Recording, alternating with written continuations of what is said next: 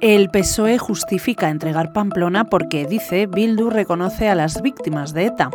Te contamos esta y otras noticias del día en sumario de tarde. Hoy es jueves 14 de diciembre de 2023.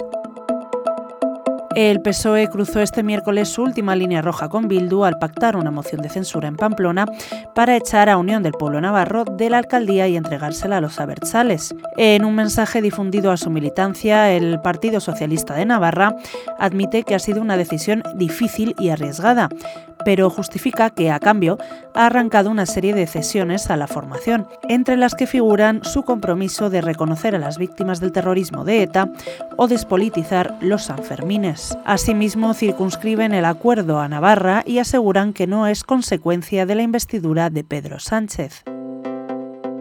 Hoy sobre este tema en The Objective publicamos que PSOE y Bildu pactaron la alcaldía de Pamplona tras las elecciones autonómicas y locales del 28 de mayo. Sin embargo, los socialistas pidieron esperar un tiempo. El pacto se venía fraguando desde hace tiempo en clave estrictamente local y no nacional, aseguran fuentes socialistas a este periódico. Por otro lado, hoy te contamos que el presidente del gobierno, Pedro Sánchez, y el expresidente catalán y eurodiputado Carles Puigdemont se van a reunir fuera de España y sin la presencia de un mediador. El secretario general de Junts, Jordi Turull, no ha especificado la fecha del encuentro ni el lugar en el que se celebrará.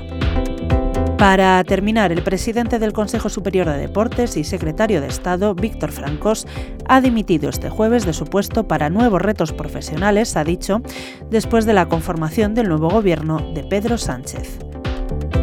Lo dejamos aquí por hoy. Recuerda que tienes estas y otras muchas noticias siempre en abierto en theobjective.com. Volvemos mañana.